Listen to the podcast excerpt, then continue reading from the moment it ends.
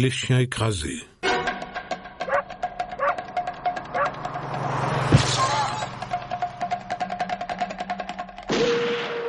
Vincent Grasse.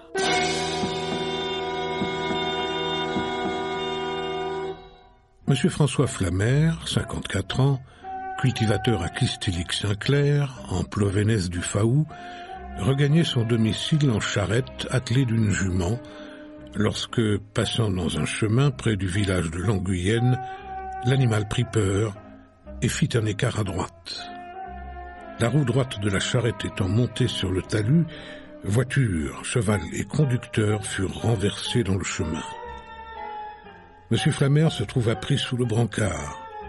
Le cheval, en se débattant pour se relever, le piétina avec ses pieds de derrière, lui écrasant la poitrine et lui fracturant le crâne.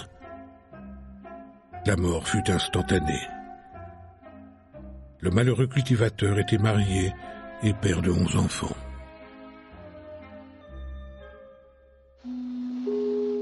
C'était une émission du Poste Général.